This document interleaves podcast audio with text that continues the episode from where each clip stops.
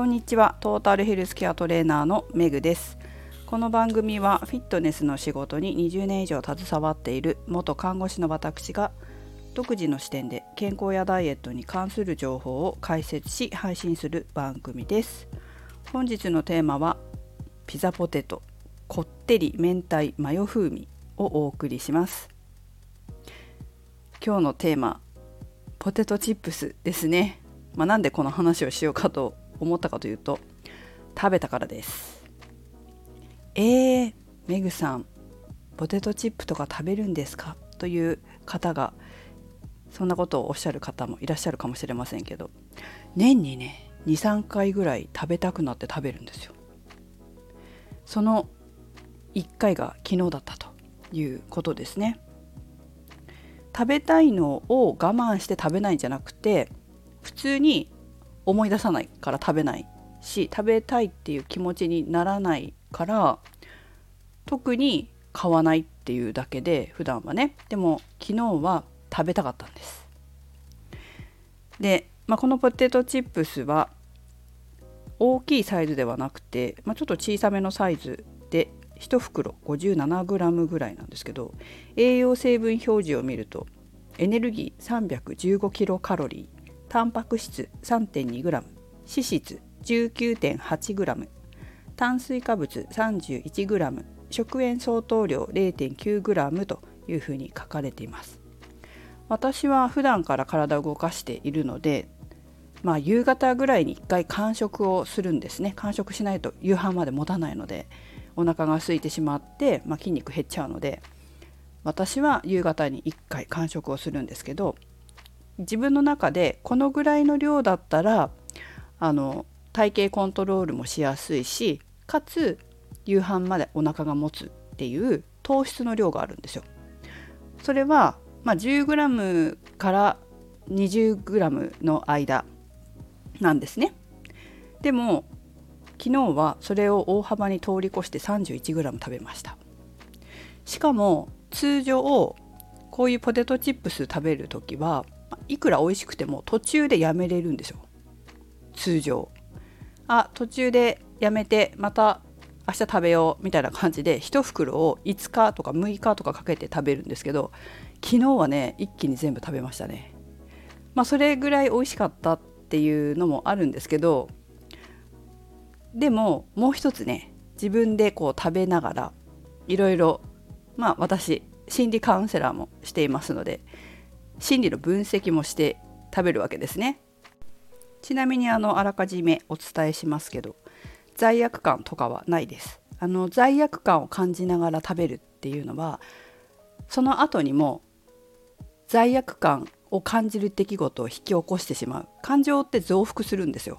なので罪悪感とかを持つことはあまりこうまあ必要な時もあります。罪悪感が必要な時もありますけれども人生生きる上でね。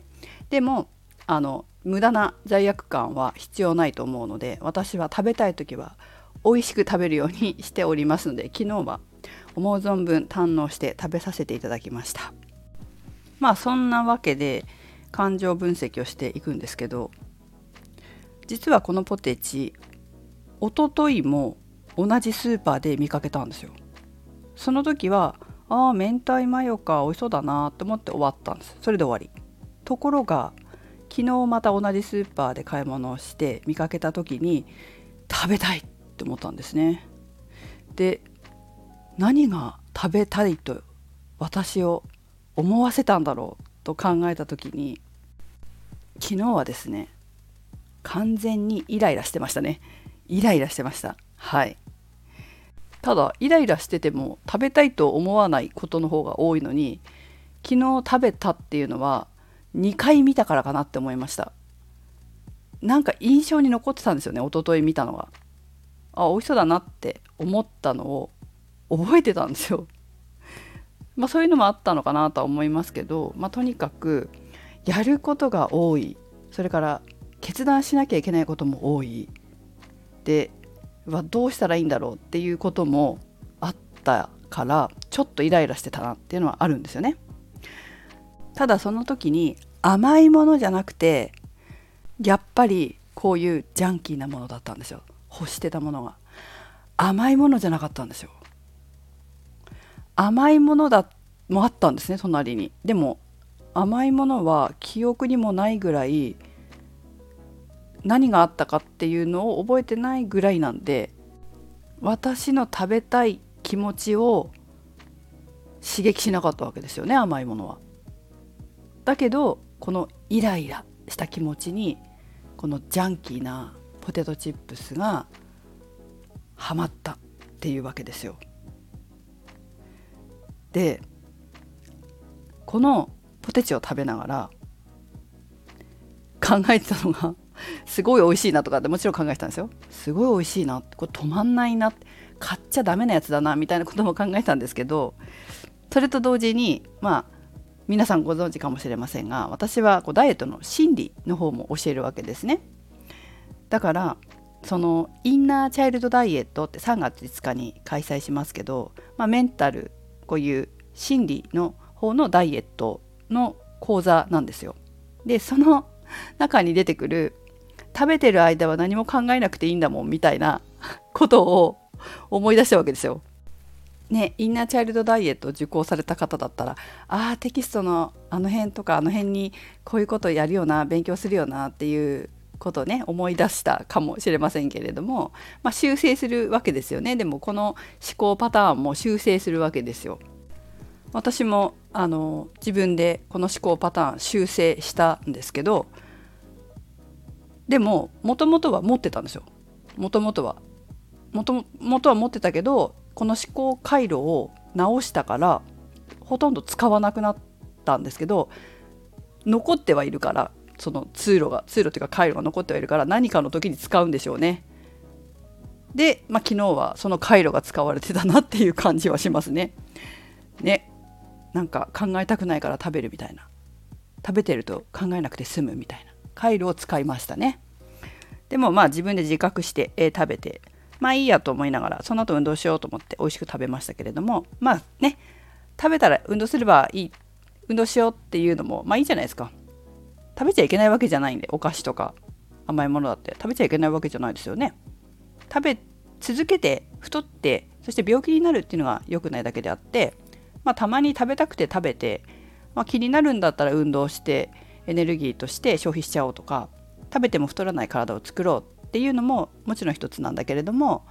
こういう思考パターンがあると何度も繰り返すわけですよ。もう何も考えたくないから食べたいみたいなことを無意識にやってたりする。それが数が多ければもちろんカロリーオーバーになって太っちゃうと思うのでそういう思考パターンを持っている人はやはりその思考パターンをやめるっていうことをする。やめれるのでね、思考回路を変えればいいので、その思考回路を変えるやり方を学び、自分の思考パターン、新しい思考パターン、太らない思考パターンを作っていくっていうこともすごく大切ですね。まあ、私はあの自分で直したのであこれあれだなって客観的に分かるのと別に普段やらないのでで自覚してやってるのでまあいいかな今回はいいかなというふうに思って、えー、食べましたけどね。ということで、え人はねこうやって感情で食べることがあるわけですよ私は今回はイライラでしたけどねイライラしてポテチ食べたいみたいな感じ？そして食べてる間は考えなくていいなみたいな自覚してるっていうかね。はい。まあ自覚してでまああの別に私はしょっちゅうこの回路を使ってるわけではないし感情で食べてるわけではないのでまあいいかな。昨日はね、えー、食べましたけど。ただ私のようにそのこうやってコントロール感情をコントロールできない1回食べて年に12回食べるぐらい別にいいと思うんですけどこれが頻繁に続くようだとやっぱりカロリーオーバーになってしまうのでダイエットしてても感情食いをやめれない限りはやはりなかなかダイエットの成果が出ないと思います。なのでもしねこういった感情によって食べるっていう自分をやめたい場合は、まあ、フラクタル心理学のインナーチャイルドダイエットだったりマスターコースで、え、心理の方を勉強して、え、自分の思考パターンを直していくっていうことをするとあの楽にダイエットできるようになります。はいということで今日は、えー、ピザポテト明太マヨ風味こってり明太マヨ風味だねから私の感情食べたいと思った感情を分析し思考も分析したわけですけれども皆さんも是非やってみるといいんじゃないかなと思います。今回はこういうジャンキーな味っていうんですかね。ちょっとしょっぱい感じのお話でしたけど甘いものが食べたくなった時。ご自身がね甘いものが食べたくなった時にどんな感情なのかなっていうのを分析してもいいと思いますよ。まあ、しょっぱいもの食べたい時と甘いもの食べたい時となんか感情違うかなってどういう時にどんなもの食べたくなるのかなっていうふうに分析してもいいと思いますね。であのよく甘いものを食べたい時って疲れたのを癒したいとかって言うじゃないですか。疲れたっていうのは感情じゃなくて体の状態なのでどんな感情があったから疲れたのかなどんな感情で疲れたと感じたのかなそしてその食べ物、まあ、甘いものだったらね甘いものを食べてどんな感情を逆に得たいのかな要はそれを食べたいと思った感情をやめて食べることによって新しい感情を得たいわけですよね。それらが何なのかっていうことを分析してみるといいと思います。はい。ぜひね、やってみてください。そして、感情食いをやめたくなったらいつでも